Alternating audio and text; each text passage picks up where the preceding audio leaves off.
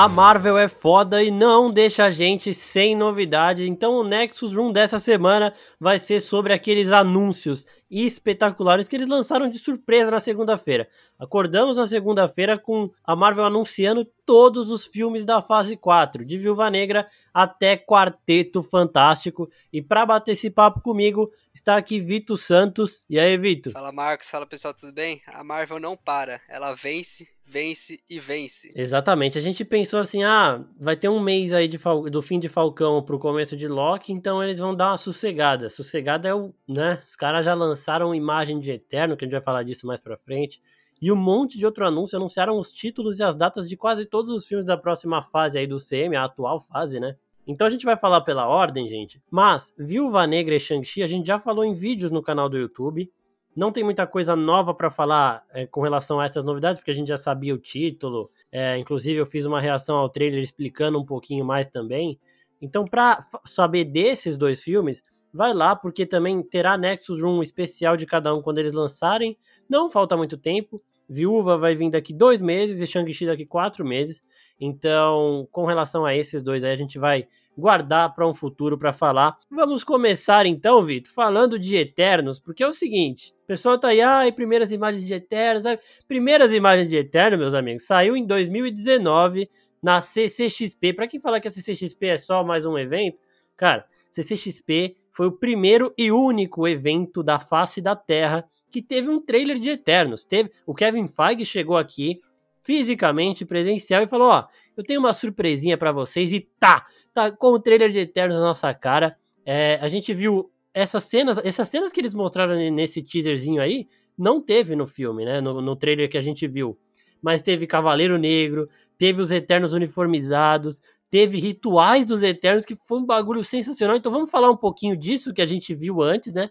Para depois especular o que pode rolar nesse filme aí. Cara, é... foi um momento épico ali da, da Comic Con, da CXP, né? Onde ninguém tava esperando Eternos, porque ia lançar só no final do ano seguinte, né? No final de 2020. E o Kevin Feige chegou ali, mostrou as imagens. Pior que passa muito rápido ali, acho que até passou duas vezes, chegou a passar, repetir ali o, o Passou teaser. duas vezes. E não são imagens que, assim, a gente já viu poucas imagens ainda, né? Foram bem rápidas as imagens que saíram agora, mas ainda assim foram foram outras imagens. E, cara, é, é uma expectativa porque eles estão fazendo bastante mistério ainda sobre, sobre a trama que vai ser, né? Todo mundo espera que vai ser algo onde eles vão estar tá olhando de cima, olhando de longe ali, controlando mais os seus poderes em relação à, Terra, assim, eles não, por exemplo, eles não agiram quando o Thanos veio a, até, até a Terra, então fica esse mistério, né, do que os Eternos estavam fazendo nesse momento, e esse é um filme que vai, vai explicar isso e vai acrescentar muito mais na mitologia da Marvel, trazendo seres super poderosos, seres que funcionam como deuses na Terra.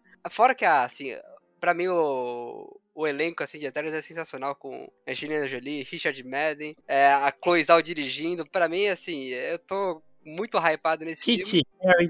Kit Harington. E, e, e, é aquela coisa, é, é o terceiro filme na, na, na ordem de lançamentos da Marvel, mas já tá aí no. Em novembro a gente já vai estar tá vendo Eternos, então, pouco mais de sete meses aí. E eu tô muito hypado para isso, viu? Não, é, o bizarro é que é isso. A Marvel tá com um planejamento para os próximos anos de quatro lançamentos por ano. Só que esses quatro lançamentos nesse ano vão ser em seis meses, velho. Isso que é bizarro, tá ligado?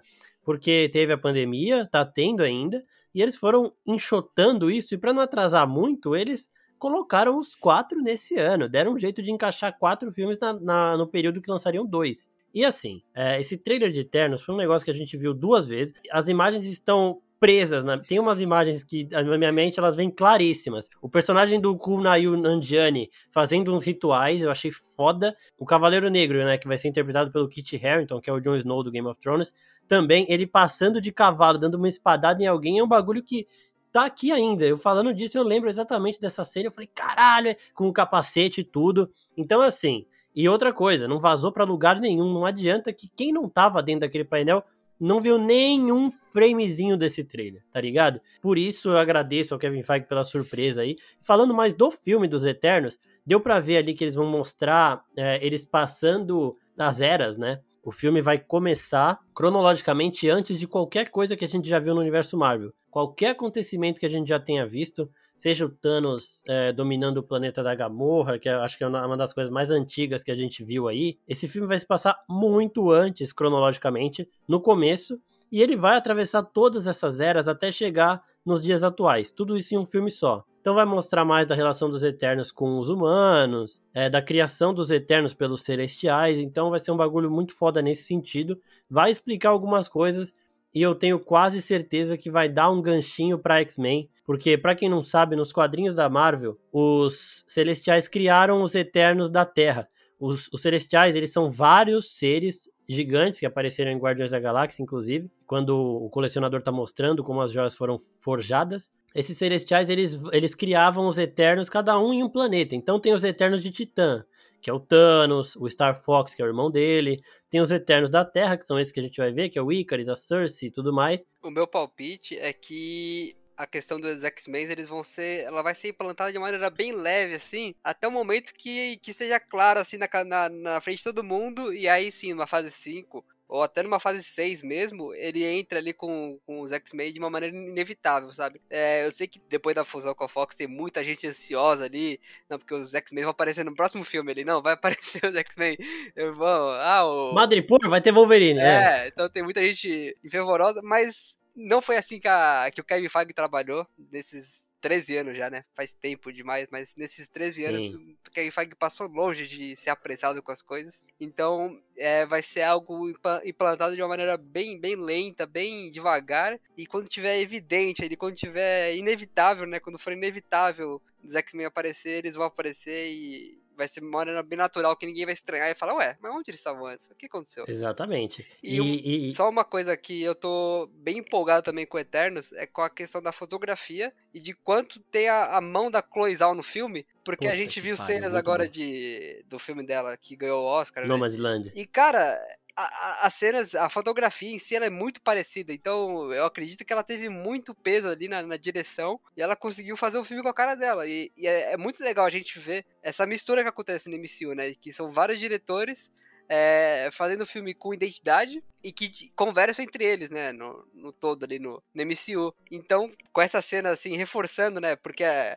quando a gente viu as cenas na, na Comic Con, eu vou falar isso várias vezes, mas a gente não tinha ainda esse parâmetro do filme Nomadland, né, e agora sim, a gente vem e fala, caramba, é muito parecido realmente. Então, cara, é algo muito empolgante. Isso que é foda também pra falar da Marvel, né? O Kevin Feige ele já mostrou que vai investir em diretores cineastas iniciantes. E quando ele chamou a Chloe Zhao pra fazer, ela tava fazendo o Nomadland. Não dava para saber que ia ser esse estrondo todo, tá ligado? E ela foi, ela fez, e agora ela é uma diretora que tem um Oscar na estante dela. Só, e ela já tem um filme pronto da Marvel, tá ligado? Isso é uma outra coisa muito foda. É uma coroação à coragem do Kevin Feige e a coragem dela também, né? Porque o filme de Oscar, o Nomadland dela, que é um filme mais casual, uma produção menor, comparar com Eternos, que é um filme uma, da maior equipe é, em termos de mitologia, assim, da Marvel. É uma equipe que vai conectar todos os pontos do CM. Então é um bagulho bizarro de tipo, caralho, ela aceitou esse trampo, vai fazer e não tem, eu acho que não tem como dar errado. Ela já disse que tem muito da visão dela, que ela teve muita liberdade criativa, porque sempre tem esse mito aí de que a Marvel dá uma segurada nos diretores e às vezes ela dá mesmo, mas aqui a Cloizal falou que por ser uma equipe que estava sendo introduzida agora, que as pessoas não conhecem muito dos quadrinhos e tudo mais, ela teve muita liberdade para impor a visão, então eu não poderia estar mais animado. O elenco é foda. A diretora e roteirista, né? Porque ela é os dois. É foda. O Kevin Feige é foda. E, só para encerrar Eternos, provavelmente eles vão mostrar o Thanos mais jovem, porque já saiu algumas artes conceituais do Thanos jovem. Como o Thanos é também um Eterno, ele é um Eterno com a síndrome de Deviante lá, que por isso que deixou ele roxo e tudo mais. Ele é um Eterno de Titã, tem os Eternos da Terra, então eles não são meio que... Eles não são parentes irmãos, né? Que foram criados pelo mesmo pai. Os da Terra são uns, os de Titã foram criados pelo irmão do da Terra, que criou os da Terra, então eles são primos. É outra raça, mas eu acho que pode mostrar alguma relação, porque assim, como se passaram milênios, eles devem ter se contatado algum, por alguns motivos, até por se tratar da mesma raça. Então pode até aparecer um Star Fox aí. Falaram que Star Fox ia ser interpretado pelo Harry Styles, tá ligado?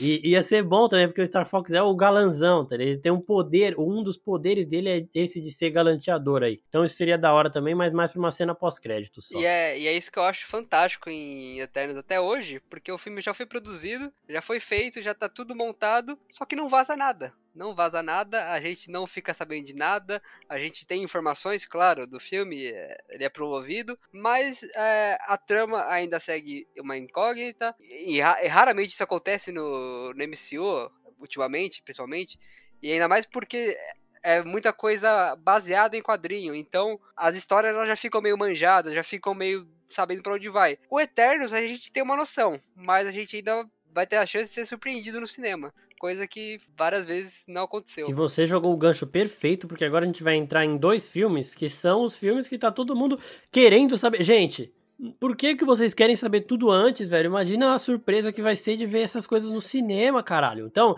gente vai falar agora de Homem-Aranha 3 e Doutor Estranho 2. É, o Thor foi o único filme que foi realmente adiado, né? O Thor estava marcado para fevereiro de 2022, passou para maio. Então, logo na sequência de Homem-Aranha 3 vai vir Doutor Estranho 2. Começando pelo, pelo Homem-Aranha 3, o Andrew Garfield deu uma declaração falando que não recebeu ligação para estar tá no filme, que não tem nada a esconder. E eu acho assim, receber a ligação ele recebeu.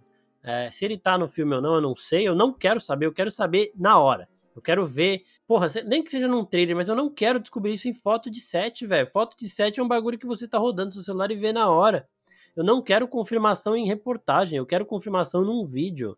Sabe? Nem que seja para ser uma reação que eu tô assistindo o trailer pela primeira vez, igual aconteceu com Homem-Aranha de Guerra Civil. Tom Holland chega no final. É o trailer que, se você for ver reação na internet, tem mais gente surtando. Então é isso que eu quero ver e eu quero pedir para vocês aí pararem de é, o Vitor até falou disso, falou, vamos falar disso aí de, do povo que ficar especulando muito. Então, Vitor, fala aí também você da é... sua insatisfação com essa, essa pessoa que quer saber de tudo agora, ao invés de esperar um pouquinho. Exatamente. É, cara, você revelar o visual, é, como foi revelado do, do Robert Pattinson quando ele foi gravar a externa e, cara, alguém ia ver o, uma equipe de gravação ali, ia ver o, um cara vestido de Batman, cara, tudo bem você revelar o visual do, do personagem, você revelar algumas coisas. Agora, quando você começa a revelar a trama e pontos importantes, aí perde um pouco da, da função do de ver o filme, né? Porque o, o cinema ele tem muito disso, o cinema tem muito da, da a experiência. É, por que, que o, um filme é diferente de uma série? E é, é até um pouco que a Marvel tá tropeçando nesse começo de, de séries no, no, no Disney Plus.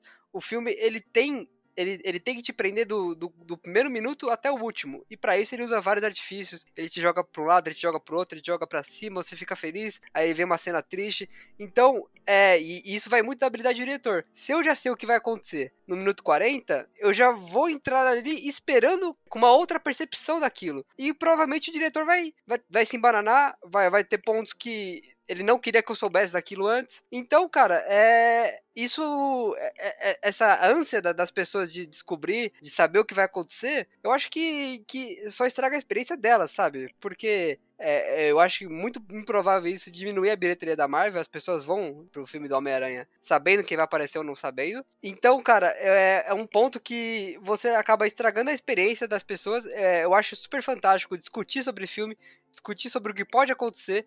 Agora, a partir do momento que você começa a caçar tanta inform informação interna do filme e fazer ligação sem, é, sem sentido, o dublador dele é, vai fazer um trabalho nesse filme, então ele tá lá. Não, o dublador ele trabalha para mais de uma pessoa, ele trabalha inclusive para pra. Não, não, não diretamente com o ator, então o dublador não tem nada a ver com o ator. Então você começar a fazer esse tipo de ligação apenas para caçar visualização, a gente sabe o que acontece, que as pessoas querem caçar visualização, querem caçar um monte de coisa. Eu acredito que não não bate muito com o próprio fã. O fã ele quer, ele quer ser surpreendido ali no, no, no, no, meio do filme, ele quer, ele quer ter uma experiência. Então, sei lá, eu não consumo esse tipo de, de conteúdo, eu, eu, eu procuro passar muito longe, eu acho que acaba estragando a experiência, sabe? Eu acho super válido você procurar algo que pode acontecer, você procurar teorias. Putz, teorias é a coisa mais fantástica que tem. É, a gente passou um ano inteiro, desde o final de, de Guerra Infinita até o Ultimato, só fazendo teoria e pode acontecer isso, pode acontecer aquilo. E o bom da teoria, o melhor da teoria é que todo mundo erra em 99% das vezes. Se a gente fizesse teoria e acertasse, com certeza todo mundo ia perder o gosto pela coisa. Então, controla um pouco a emoção, tem mais coisa. Tem, hoje em dia a gente tem muito conteúdo ao vivo ali pra gente ver, saindo toda semana. Putz, tem um monte de série saindo, tem um monte de coisa, um monte de filme. Então, não, não vamos caçar o que tá lá na frente. Vamos deixar as coisas virem, vamos deixar. Vamos ser surpreendidos. O último filme que eu fui surpreendido, quando eu fui ver no cinema, e ainda não, não, não valeu de tanto porque eu não tinha o background necessário, mas foi fragmentado quando o Shyamalan mostra no final que ele faz parte de um grande de um universo maior ali de corpo fechado e depois de vidro.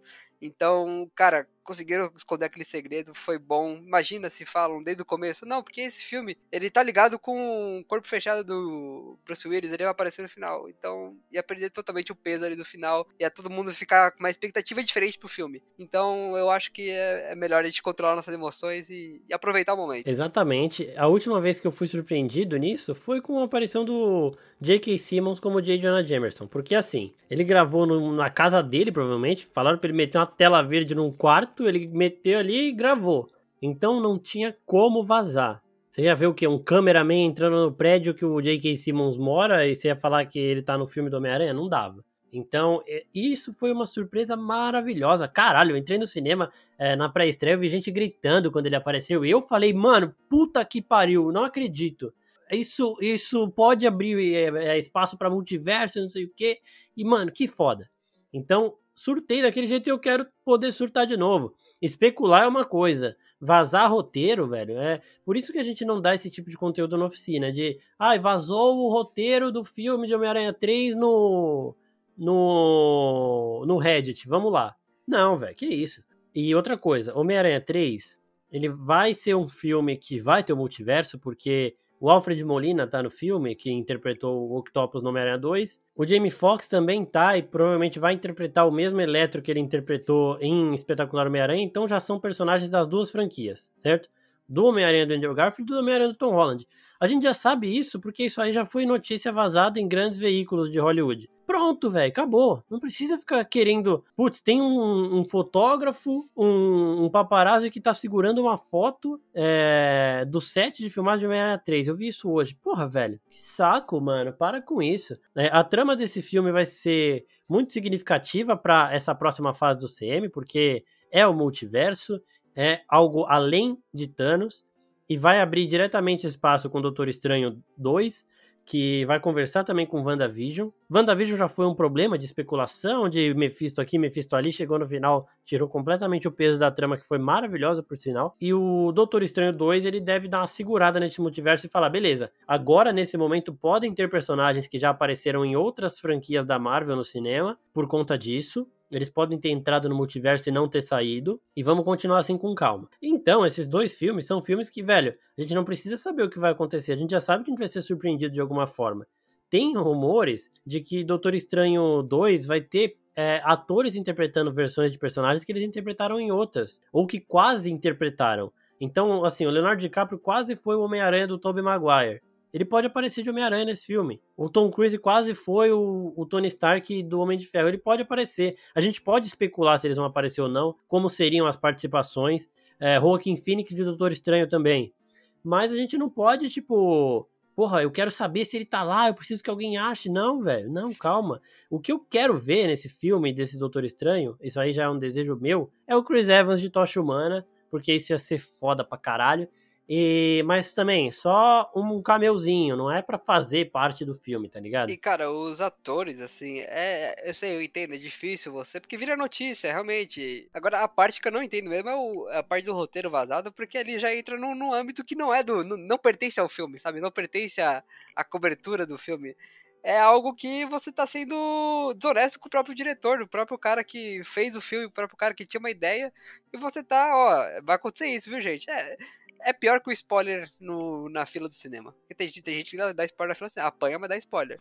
Agora você Isso dá o spoiler é uma escrotice. É, é, bem, bem pesado, né? Isso é uma escrotice. Se você vê a primeira sessão de um filme e sair na fila dando spoiler, você é uma pessoa horrorosa. É. Você precisa fazer alguma coisa da sua vida para melhorar ela, porque ela não tá boa. É, agora que a gente já falou rapidinho de Homem-Aranha 3 e Doutor Estranho 2, que vão ser esses filmes realmente que vão colapsar o multiverso. É, vamos passar para Thor 4, vamos. porque Thor 4, ó, os Eternos, eles têm forte conexão com a mitologia grega, é, de, de contos. Então, o Ícaris, ele, no universo Marvel, ele é pai do Ícaro, que é aquele cara que, que fez asas para voar e voou perto demais do sol e morreu da mitologia grega, certo? Então, no universo Marvel, o Icarus é pai dele. a Cersei é a versão de uma deusa da mitologia nórdica, de uma feiticeira da mitologia nórdica também. Então eles têm forte conexão com a, da mitologia grega, desculpa. E a mitologia grega vai se misturar com a mitologia nórdica em Thor 4, porque o Russell Crowe vai interpretar os Zeus certo? Russell Crowe vai interpretar os Zeus em Thor. Então o Thor é um deus nórdico, o Odin é um deus nórdico, Zeus é um deus grego, o Hércules é um semideus grego. Então essas duas mitologias vão se embananar e eu tô muito ansioso para ver isso. E a gente fez um post ontem que confirmaram que o Henry Cavill não vai voltar a ser o Superman, né? Que vai haver um reboot, na verdade. Não confirmaram que ele não volta, mas confirmaram que vai haver um reboot no Superman, vai ter outro. E a gente já perguntou para as pessoas: quem vocês gostariam que o Henry Cavill interpretasse na Marvel? E muita gente falou que seria muito bom ele de Hércules, porque o Russell Crowe é o pai do Kal-El no universo DC. E ele seria o pai do Hércules, porque ele, seria, ele é o Zeus, né, já confirmado. Também no universo Marvel, isso ia ser foda. Mas isso aí também é outra coisa daquela de especulação. Em relação ao filme, como é Taika Waititi, eu não sei muito o que esperar. Só que a gente vai ter Jane Foster de Thor, ela provavelmente vai assumir esse manto e o Thor vai seguir com os Guardiões da Galáxia, vai ficar com o Stormbreaker enquanto ela fica com o Mjolnir. Pode aparecer o Bill Raio Beta, que é um outro cara aqui nos quadrinhos aí, que é um humanoide cavalo que usa o, o martelo do Thor também. O vilão é o Gore, né? O carniceiro de deuses, que vai ser interpretado pelo Christian Bale, que é outra coisa foda também. Olha esse elenco, velho. Pra esse filme, assim, eu tô esperando mais é, uma transição. Igual a gente viu em Thor Ragnarok, quando eles fizeram a transição daquela, daquela mitologia, daquele filme todo engomadinho que a gente viu nos dois primeiros Thors, e o Taika chegou ali pra, ó, acabou isso aqui, ó, pegou fogo em Asgard, agora o Thor vai seguir a carreira solo aqui com, com a galera aqui de, de Asgard. Então eu acho que vai ser de novo um filme de transição. Muito engraçado, mas vai ser transição. É, pra Jane Foster ass assumir o pa papel de, de, heroína mesmo, que, o, que é, o que é bom de ver, porque a, a gente vai ver mais, mais uma heroína no, MCU, mais uma mulher que pode ganhar um filme dela também, né? Porque, querendo ou não, eles mataram a, a Viúva Negra quando ela ia ganhar o filme dela, então a gente perdeu essa heroína e vai, vamos, vamos ganhar mais uma heroína ali que vai ser a, a nova Thor, né? Então eu, eu tô esperando o filme de transição, sabe? Até porque não, não sobrou muita história para contar no reino de Asgard, que virou um, um, reino na Terra, e eu não sei até que ponto esse filme vai se passar na Terra ou vai se passar em outros outros, outros planetas, outro, outro universo. Então, essa relação aí de ter os Zeus no filme e de, do vilão ser um carniceiro de deuses, eu acredito que pode ter de tipo assim, ó, tem um cara matando deuses aí no universo afora. Ele pegou alguns deuses gregos, alguns deuses nórdicos e aí o Thor tem que resolver. Só que o meu medo é de tipo assim, o Thor vai resolver a treta, aí ele tá quase morrendo e aí a Jane chega como digna do, do martelo do Mjolnir. Porque isso seria exatamente igual ao que aconteceu em Guerra Infinita, em Sim. Ultimato. O Thor tá com um problema, quase morrendo, aí o Capitão América chega, é digno e salva ele. Então eu não quero que isso aconteça. Eu quero que o Thor seja atraído porque alguém virou digno do Mjolnir, igual é nos quadrinhos. Ele perde o machado, o martelo, ele não sabe quem tá com o martelo e ele vai atrás para descobrir. Ele não é mais digno, é outra pessoa que é.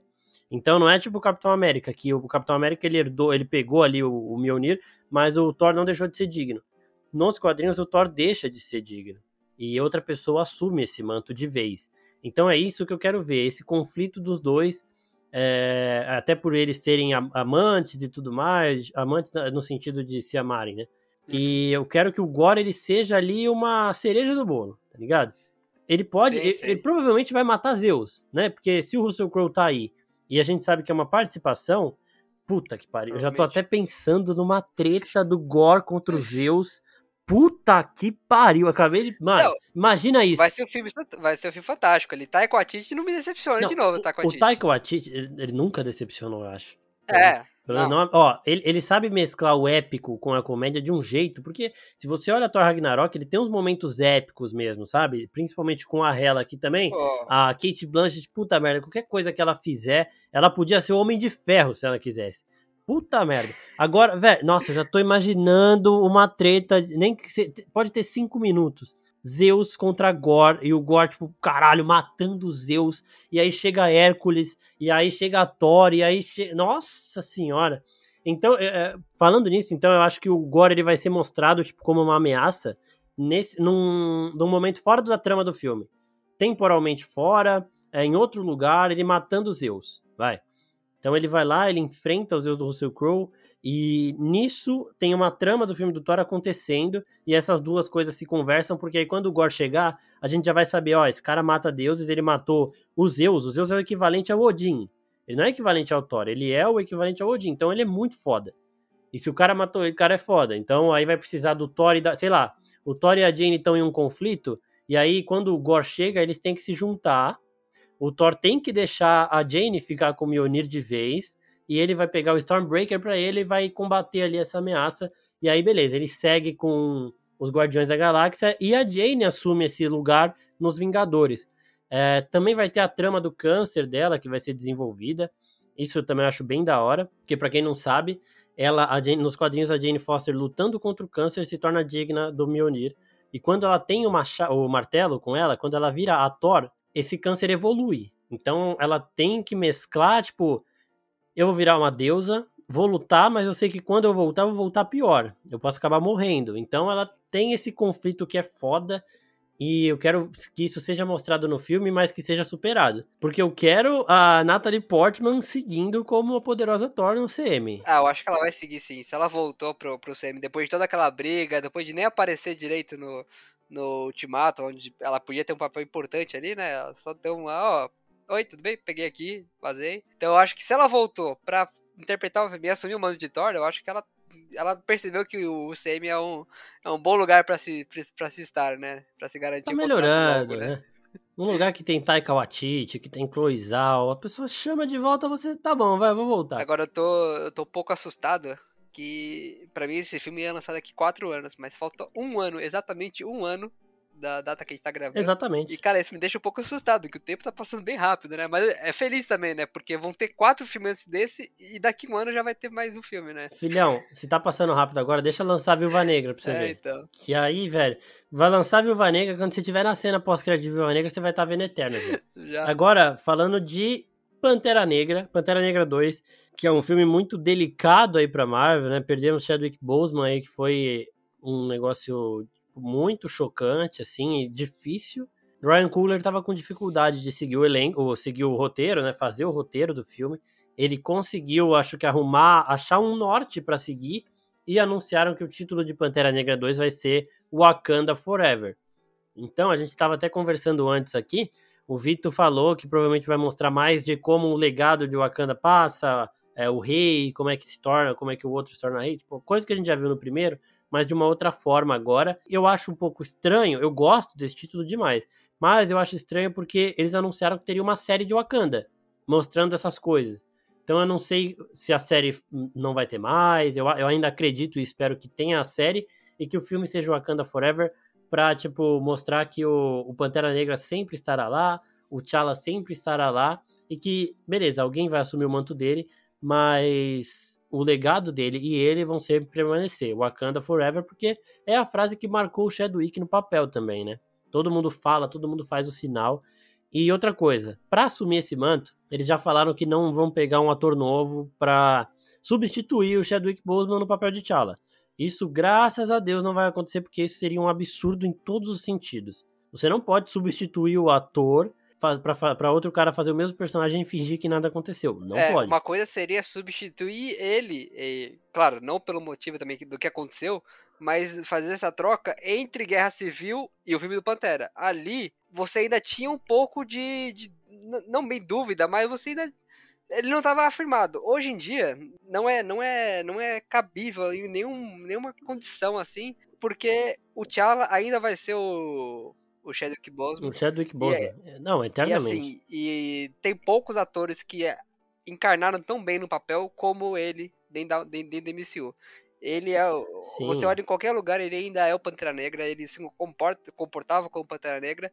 E, cara, é, é impensável você passar o, pelo menos o nome T'Challa para outro ator, sabe? Eu acho que ainda vai ser difícil o manto do Pantera Negra passar para outro, outro ator, outro, outro personagem dentro do MCU, mas o nome é incabível. O nome T'Challa é, é do Chadwick. Sim, e agora eu vou falar para você quem eu acho que é. Eu acho que só tem uma pessoa capaz de pegar esse manto. É isso que você falou. T'Challa não pode ser interpretado por outra pessoa, não pode. No CM, não mais. Eu acho que, sei lá, Se tiver um reboot da Marvel daqui 30, 40 anos, você não pode ter outro T'Challa não, velho. Deixa o T'Challa do Chadwick pronto, ele foi o cara, ele é o cara e vai ficar assim. Pensando no, no, na sequência do filme, acho que a única pessoa capaz de assumir esse manto e manter o nível do Chadwick Boseman é o Michael B. Jordan como Killmonger, porque assim, o Killmonger ele tinha os ideais radicais dele, mas a causa dele é uma causa muito válida, é uma causa que todo mundo foi no cinema e falou, mano, esse cara não tá completamente errado, e é o cara que teve uma relação de proximidade com o T'Challa no final, aquela cena que o, que o Killmonger supostamente morre, que eles estão olhando o pôr do sol, ali eles se entenderam. Um entendeu o ponto de vista do outro, e a partir dali o T'Challa falou, peraí, eu vou pegar o que você falou, não com essa forma sua de radicalismo de guerra, e vou manter o meio termo entre nós dois. Esse meio termo poderia também ser conduzido pelo próprio Killmonger. E aí você vai falar, ai, mas o Killmonger morreu. Cara, os caras deixam. O, o, o Ross lá, o filho do Thunderbolt Ross, era pra ele ter ficado. Não, o Ross não, né? O, o cara lá que o Bilbo Bolseiro interpreta. Eu esqueci o nome. Mas ele era pra ter ficado paraplégico, porque ele tomou. No filme, ele tomou um tiro nas, na coluna. E o Wakanda fez ele voltar a andar rápido. Eles conseguiram também tirar o controle mental da rádio do Buck em uma questão de meses. Então, assim, o Killmonger Vamos, como que ele continuaria vivo nesse universo? Ele desmaiou ali, no que ele desmaiou, T'Challa levou ele para os médicos, os médicos cuidaram dele, ele acordou preso, porque ele ainda cometeu assassinatos e tudo mais. E aí, é, depois disso tudo, depois que o T'Challa conversou com a Shuri com a mãe dele sobre a conversa que ele teve com o próprio Killmonger, eles resolvem é, reestabelecer o Killmonger na sociedade, o cara vai voltando aos poucos, vai vendo que, o que o T'Challa tá fazendo, vai gostando dessa ideia, vai sabendo do que eles conversaram. E quando, quando perde-se o T'Challa, uh, ele é o cara que tem para assumir. Ele é o cara que tem para assumir em quesito de força, em quesito de personalidade, em quesito de idealismo, em quesito de sangue, porque, para quem não sabe, também ele é primo do T'Challa né, no universo. E em questão de ator também, porque o Chadwick Boseman e o Michael B. Jordan são dois atores muito fodas. Então eu acho que é a única pessoa capaz de assumir esse manto, porque em todos os sentidos ele tem alguma conexão ali com a família real de Wakanda e tudo mais. Então para mim seria isso. E aí sim, você passa o filme inteiro mostrando como o Wakanda evoluiu e como que o Killmonger estava presente nessa evolução para que ele possa, no final do filme, ele é o Pantera Negra a partir de agora, mas não, não é T'Challa. Ele fala o nome lá em Jaka, acho, né? Então é esse é o Pantera Negra agora e vai ser interpretado pelo Michael B. Jordan no resto do CM. É, é complicado isso. O, o, nome do filme eu acho que faz tanto uma homenagem ao Chadwick Boseman que com esse Wakanda Forever que virou ali o lema ali dentro, dentro do primeiro filme. Eu acho que ele faz uma homenagem falando que é para sempre, né? É, indiretamente. Sim a minha opinião, meu palpite é que ele entrega um pouco que a trama vai se basear nesse. Não, não uma disputa política em si, mas em como o Wakanda vai se reestruturar depois de tudo que aconteceu. O Wakanda foi invadida no, no Guerra Infinita. Então, como vai funcionar o Wakanda dentro disso e, e vai se basear mais. Se aproxima muito do primeiro filme, mas eu acho que eles vão conseguir é, também se diferenciar no meio disso. Não vai ser uma briga pela liderança de Wakanda, vai ser como o Wakanda se mobiliza em, em, relação ao mundo. Exatamente. Eu acho que no conjunto da obra o Michael B. Jordan poderia assumir. Eu espero que eles façam isso. Eu espero que ele siga no CM agora como regular e tudo mais. Porque também é um puta ator, né? E ele já demonstrou vontade de voltar.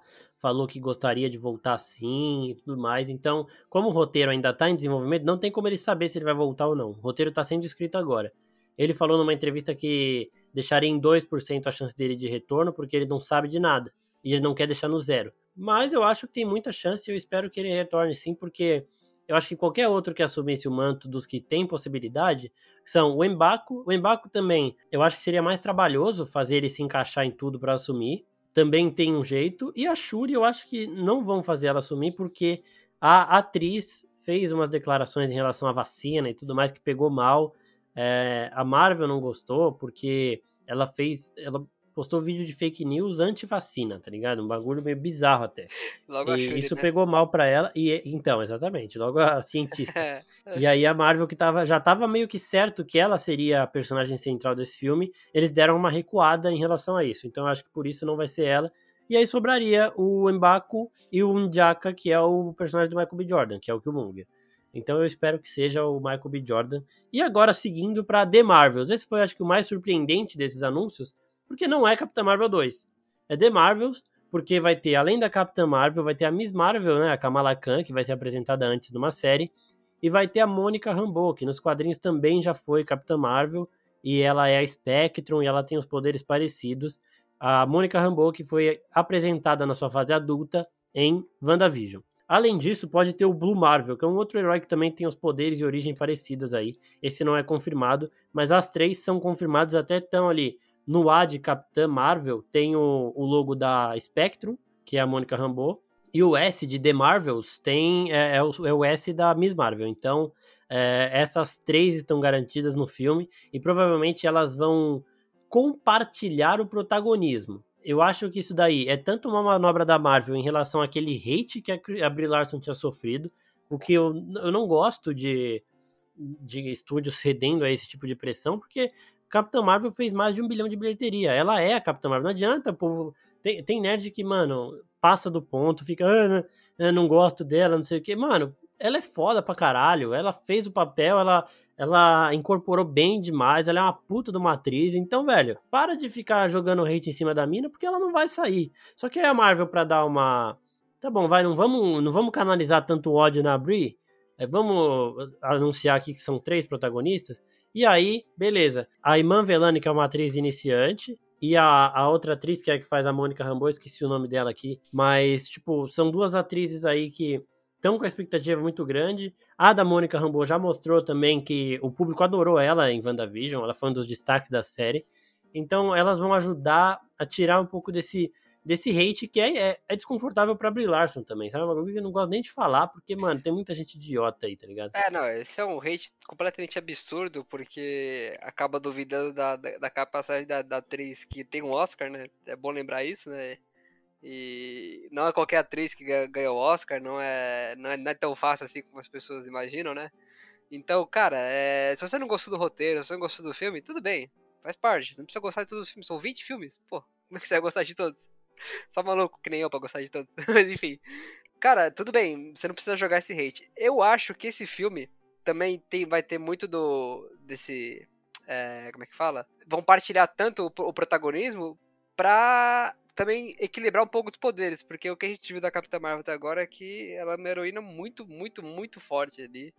E que bate de frente com qualquer um, derruba naves espaciais, entendeu? Então eu acho que vão fazer isso pra é, explorar um pouco mais o lado humano da, e da interação dela com, com outros personagens. Eu, é, esse é o filme até agora que, fora lógico, a participação da Wanda em Doutor Estranho, esse é o filme que mais dialoga com as séries que estão chegando da Marvel até agora. Então, é, ele vai, vai se estrear no segundo semestre do ano que vem.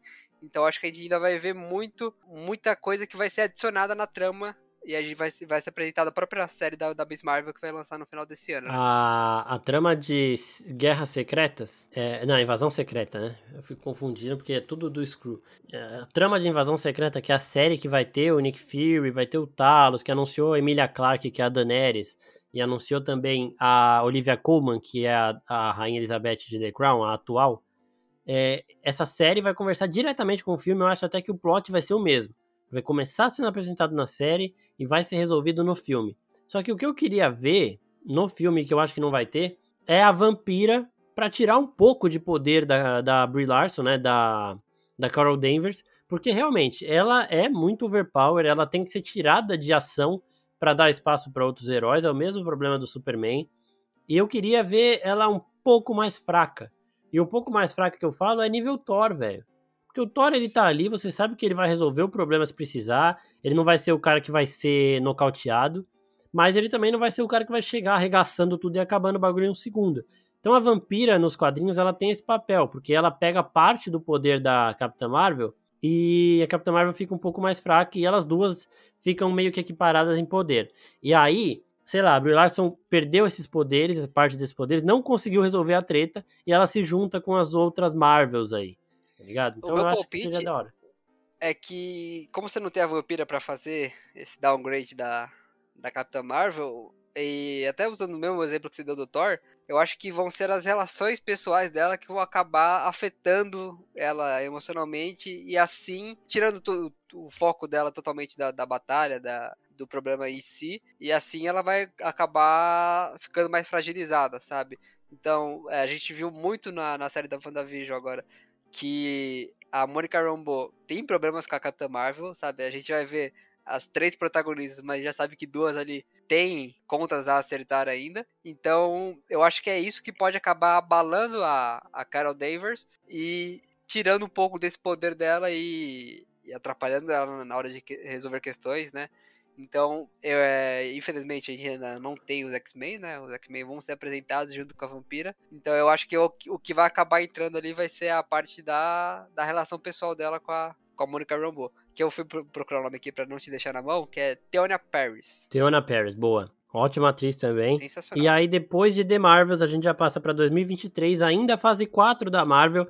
Homem-Formiga e Vespa 3 é, Quantum Mania, que deve ser um filme aí total no reino quântico. E eu acho, eu tava até falando com o Vitor isso antes, eu acho que pode começar a juntar os jovens Vingadores, porque esse filme já vai ter a Cassie Lang, né, que é a estatura, que é uma dos membros dos Jovens Vingadores, e na época desse filme ser lançado, é, a Miss Marvel já vai ter sido introduzida, já vai ser bastante popular, né, porque vai ter acabado de sair de Capitã Marvel, de Capitã Marvel 2, né, o The Marvels, é, a Kate Bishop já vai ter sido introduzida. O Billy e o Icano já vão ter saído de Doutor Estranho 3 ali, já com novos atores já estabelecidos como os jovens Vingadores, mais adolescentes do que atualmente. Provavelmente o Patriota pode aparecer aqui. Como não tem Capitão América 4 antes, eu não vejo outro filme para ele começar a surgir. Mas eu vejo esse filme do Homem-Formiga para ele começar, tipo, ó, tem um cara ali que é muito próximo do Capitão América é, ele é neto de um super soldado e tudo mais, já começar a falar que ele pode entrar nessa equipe no futuro. Então eu, o Kid Loki provavelmente vai aparecer na série do Loki agora, mês que vem estreia, mas eu não sei se ele seria um personagem para entrar nessa equipe. A gente fez um post no Instagram mostrando todas as pessoas que podem entrar nessa nesses jovens Vingadores. Então depois vocês deem uma olhada lá, mas eu acho que esse filme aqui do Homem-Formiga vai ser meio que para dar uma chamadinha para Quarteto Fantástico, porque vai ser uma parada de reino quântico e eu acredito que o, a zona negativa do quarteto vá ser mudada para o reino quântico no CM. Eu acho que vai ser isso. E ao mesmo tempo também construir uma, um início de Jovens Vingadores com o Scott Lang sendo meio que um mentor aí dessa galera, sabe? E lembrando que já foi noticiado ali que Jonathan Major, né, foi escalado para fazer o Kang, né? E todo mundo tá apostando que ele vai aparecer em Homem-Formiga e a Vespa.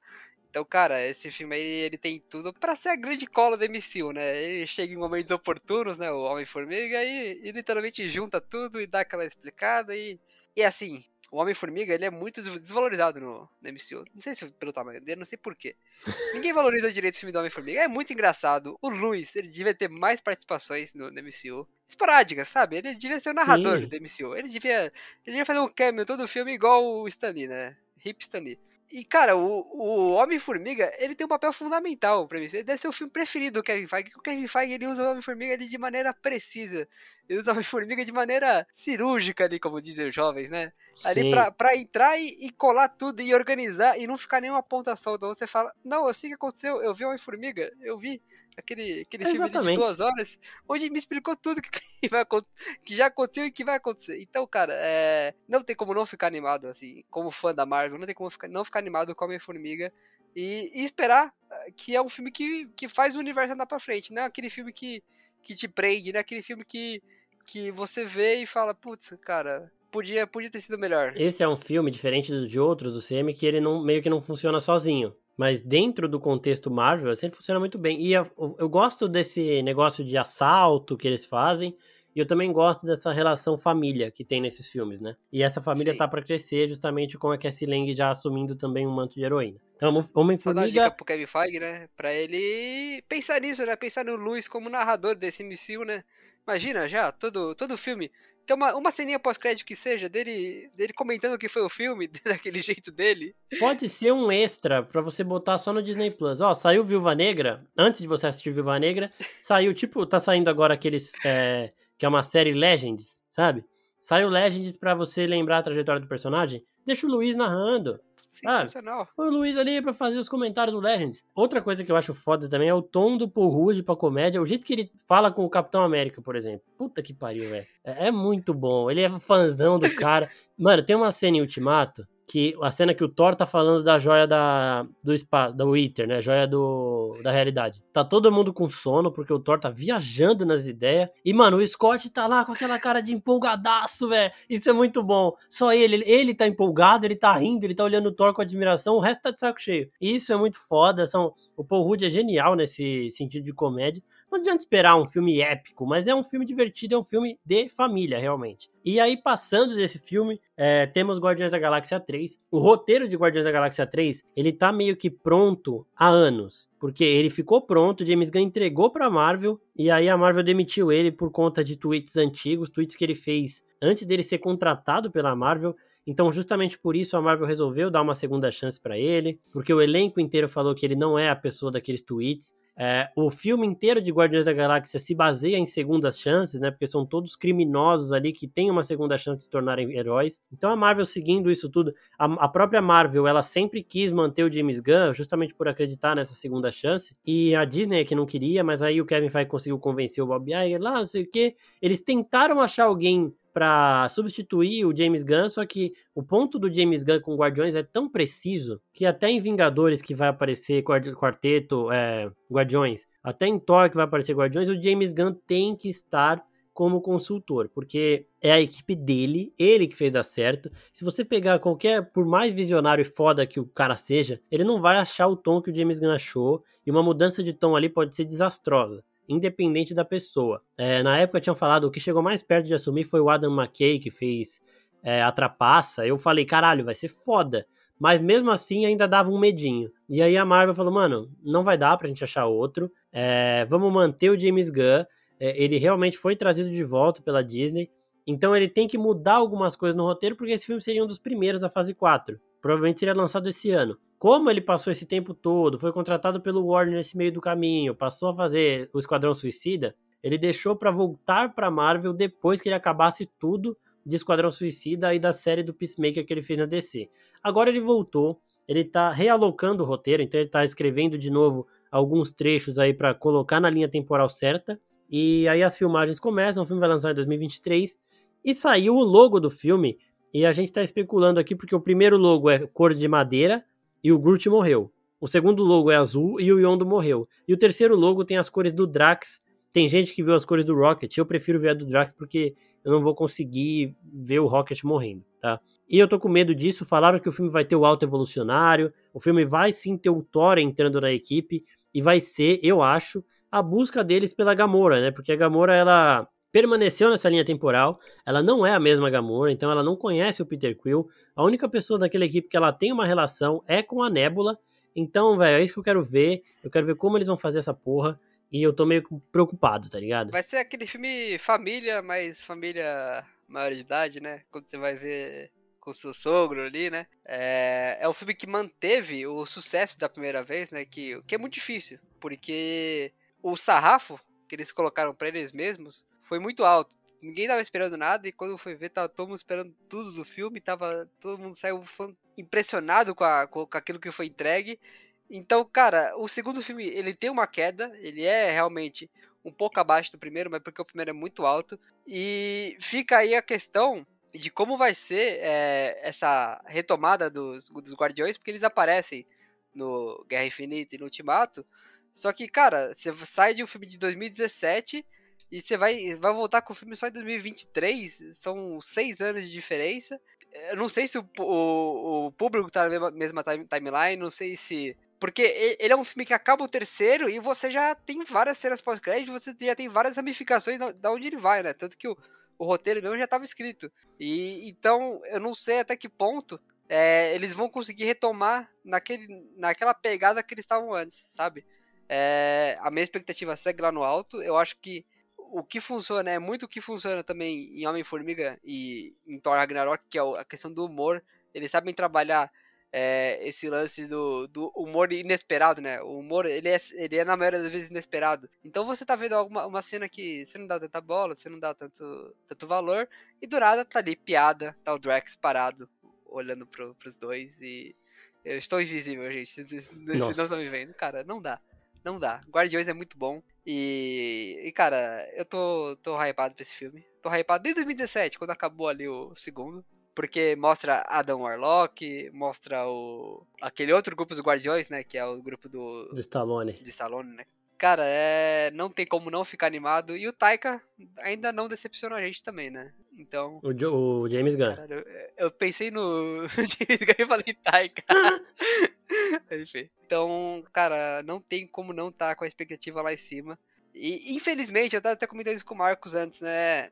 Eles têm esse costume de deixar alguém pelo caminho, né? Então, se for para deixar alguém pelo caminho, putz, pode ser o Drax, assim, ele faz uma piada sensacional e a gente ri bastante e, e ele fica pelo caminho. E o Drax, a gente pode fingir que ele tá ali, Exatamente. Né? ele é invisível. Exatamente. A gente nunca vai saber. E assim, fora das câmeras, quando o James Gunn foi demitido pela Disney, o Dave Bautista, o ator que faz o Drax, ele foi o mais incisivo nas críticas à Disney. Falou que se o James Gunn não voltasse, ele ia sair, que que a Disney, sabe? Então eu acho que isso aí pode ser um a mais para ele acabar indo. Você falou das cenas pós-créditos de Guardiões. Tudo bem, Guardiões em Ultimato e Guerra Infinita, a gente teve um pouquinho mais deles também, que já ajuda.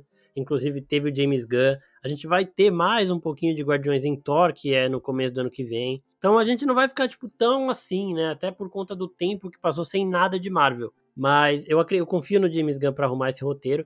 E eu quero, você falou das cenas pós-créditos, eu quero um ator pro Adam Warlock. Para mim, o ator perfeito seria o Matthew McConaughey, mas é, Perfeito, perfeito, velho. Mas eu não sei ainda. Também falaram não de, anunciaram nada. De Zac Efron, né? Mas agora que ele tá com a cara toda torta ali, eu não sei mais se funciona muito bem, né? Não, o, o Zac Efron, ele fez a harmonização facial, parece que ele tomou três socos em cada lado da cara. Mas é porque incha no começo, né? Vamos ver depois como é que fica. Mas não sei pra quê. Mas beleza, eu quero o Zac Efron como tocha humana. Eu ainda quero, eu não desisti de ter o Zac Efron como tocha humana. O único ator que eu aceitaria como tocha é, no lugar dele seria o Dacre Montgomery, né? Que é o o Billy de Stranger Things. E já que a gente já começou a falar disso, só encerrando Guardiões aqui, eu confio no James Gunn e eu acho que ele vai continuar mantendo esse tom e eu espero que ele siga com essa equipe também. Porque falaram que o Stallone teria mais participação, que a equipe dele seria mais mostrada. E, mano, imagina o James Gunn adicionando Thor, colocando o Stallone meio que como um mentor pros caras. Agora que não tem mais o Yondo ali, o Stallone podia pegar esse papel, tá ligado? Então isso aí seria da hora mas não dá para saber muito. Falaram que ia ter o Alto Evolucionário, ia explicar a origem do Rocket, porque a gente já conhece a origem do Peter Quill, já conhece a origem da, da Gamora, da Nebula, da Mantis. A gente precisa saber mais sobre o passado do Drax, a gente precisa saber mais sobre o passado do Rocket, do Groot. Então provavelmente é isso que eles vão explorar. E aí um desses três vai acabar morrendo. O Groot já morreu, não vai ser ele.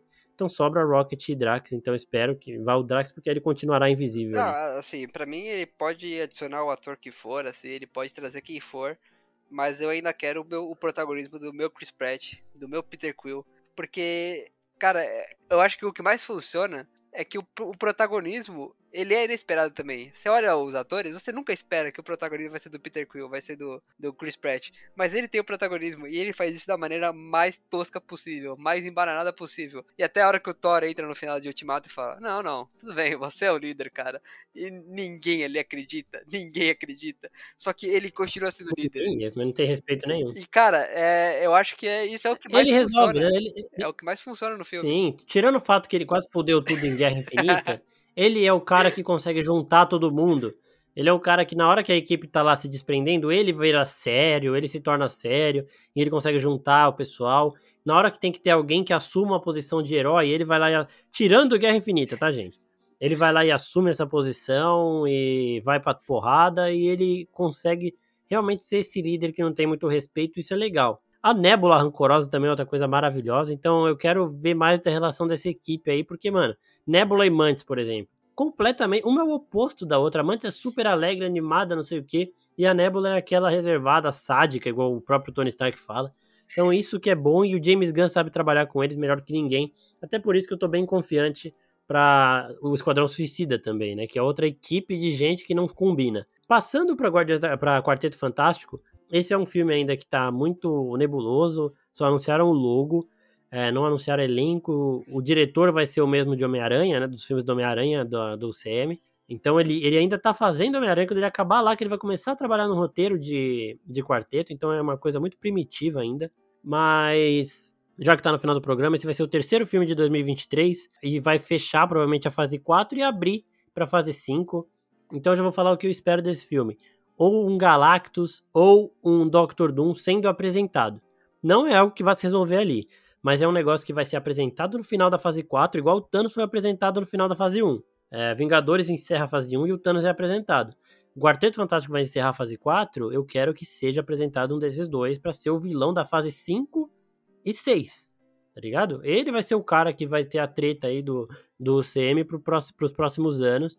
Eu já tinha falado aqui do Dacre Montgomery e do Zac Efron como John Storm.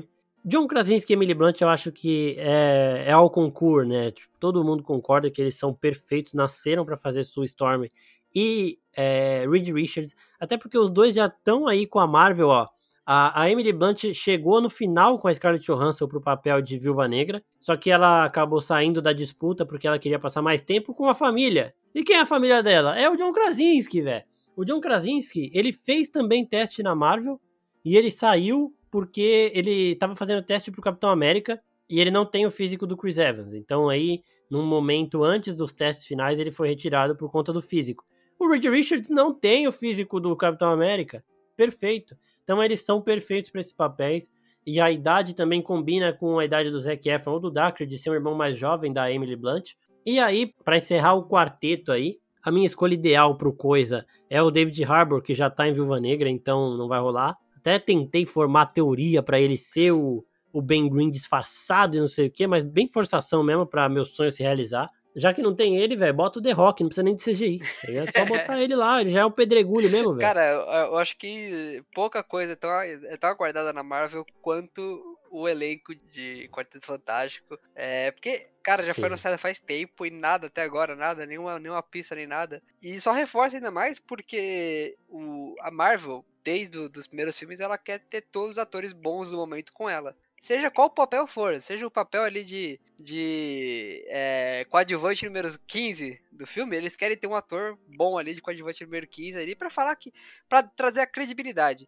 Então, se eles não apareceram ainda como nenhum, nenhum personagem que seja no MCU, eu acho que eles estão sendo guardados para algo ali que, que pode ser um, John, é, o John Krasinski como Richards e a Emily Blunt como Sue Storm. Então, cara, é... só falta o anúncio. É basicamente isso. Só falta o anúncio. Estamos esperando o Kevin. Se ele quiser vir na Comic Con 2021, não sei se vai ter ainda. 2022, tudo bem? A gente espera até lá, né? Se ele quiser vir aqui e anunciar aqui no Brasil, a gente tá tudo bem, eu não ligo, eu vou dormir na fila para isso. Eu também não ligo, eu, com certeza. O Oficina vai fazer quiz na fila, eventos na fila, porque a gente vai começar a fazer. A gente já fez um na de 2019, foi sensacional. Vamos fazer alguns mais organizadinhos nas próximas, então procurem a gente nas filas da CCXP. E outra coisa, quarteto eu acho que é isso, não tem muito o que falar. Eu acho que o Reino Quântico vai assumir a posição da zona negativa aí. É, eu acho que vai ser a partir daí que eles vão ganhar os poderes. Eu ainda acho que eles têm alguma conexão com aquele negócio de o engenheiro aeroespacial que a Mônica Rambeau falou. A Mônica Rambeau em WandaVision, ela tem uma uma equipe de astronautas da SWORD que está trabalhando com alguns testes e não sei o que, então ainda pode ser que eles estejam conectados com isso. É uma coisa que eu quero ver e esperar o elenco e esperar que esse filme abra espaço para o grande vilão do resto da, da sequência do CM e que a equipe seja uma equipe central nesses acontecimentos. Porque eles têm esse vilão poderoso para ser esse cara, o novo Thanos, e como é um vilão originário deles, é, eles têm que ser os caras que vão resolver o Kang primeiro e que vão depois assumir a bucha, tipo, comandar os Vingadores. Comandar não, né? Mas trabalhar junto com os Vingadores para derrotar essa ameaça. E eu gostaria de ver um X-Men versus Vingadores e Quarteto também, alguma coisa assim mais pro futuro também. Então o Quarteto abre muita coisa para tipo, a Marvel não acabou, certo? O Quarteto Fantástico é um novo recomeço pro CM e a partir daqui vai acontecer muita coisa gigante. É isso que eu quero. E é isso que eu acho que tem muito potencial para acontecer, tá ligado? Eles serem o novo boom. E agora, como a Marvel tá fazendo quatro filmes por ano, tem dois filmes aí já anunciados que não entraram na fase 4, que devem começar na fase. que devem ser na fase 5, e que um desses dois pode ser o quarto filme do ano de 2023.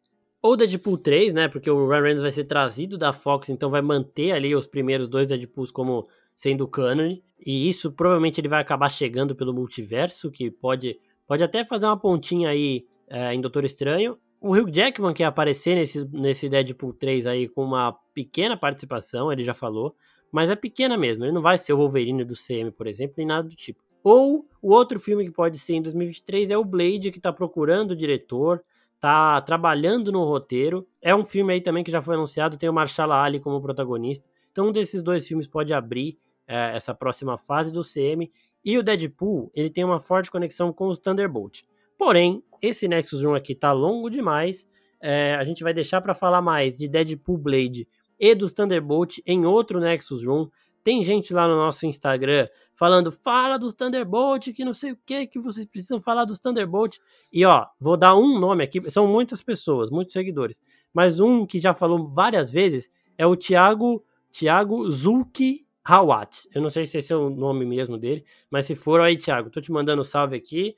A gente vai falar dos Thunderbolt ainda, não foi nesse porque ficou muito longo, mas aguarde, fique ligado, porque o Nexus 1 aí vai ter um descanso. Esse, a gente vai fazer, a gente tá fazendo esse. Vamos dar uma semaninha de descanso. Aí a gente faz do Thunderbolt, aí dá mais uma semaninha de descanso, aí já tem o Loki. Então, Fiquem ligados aí, não vai faltar Nexus. Vamos dar um intervalinho aí de 15 dias só para vocês. Só uma coisa que não vai faltar é Nexus Room, é conteúdo é, da Marvel esse ano. Pode ficar tranquilo todo mundo aí que a gente gosta de falar de Marvel e a Marvel tá, tá, tá, tá com atraso aí. 2020 foi ano parado, não saiu nada da Marvel. Esse ano vai ser coisa pra caramba. Exatamente. Aí. Provavelmente, gente, esses são as últimas pausas de 15 dias que a gente vai dar em um bom tempo, tá? Porque as séries vão tomar semanalmente. Quando sair os filmes, a gente provavelmente vai ter que bolar alguma coisa aí para falar da série do filme.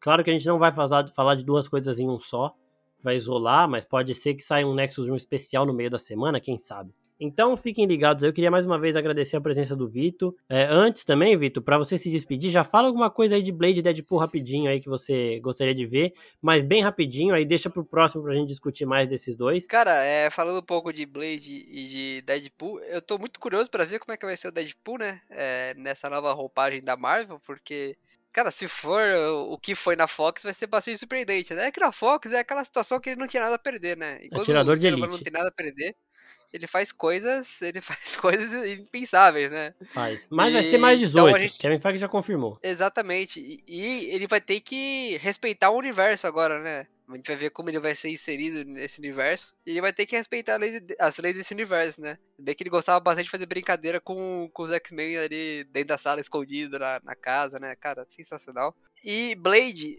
Blade eu acho que vai ser um pouco. Não, não, não, digo sombria, mas vai ser uma pegada mais séria da Marvel, sabe? Vai ser aquele espaço da Marvel de. Pô, a gente faz piada em Homem-Formiga, a gente faz piada em Guardiões, a gente faz piada em Thor. Aqui a gente vai. Vai, vai, vai ser a, série pro, pro público que tá esperando algo mais maduro da Marvel, né? Então, cara, é... só que tá muito distante ainda. Acho que ainda muita água vai rolar aí pelo MCU com certeza o Kevin Feige já tá pensando na fase 7, ele já tá ali na... Não, eu imagino que ele tem um organograma assim na casa dele, um quarto só para isso, na mansão dele. Certeza. Onde tá tudo puxado no fiozinho, no outro, com possíveis atores, possíveis diretores.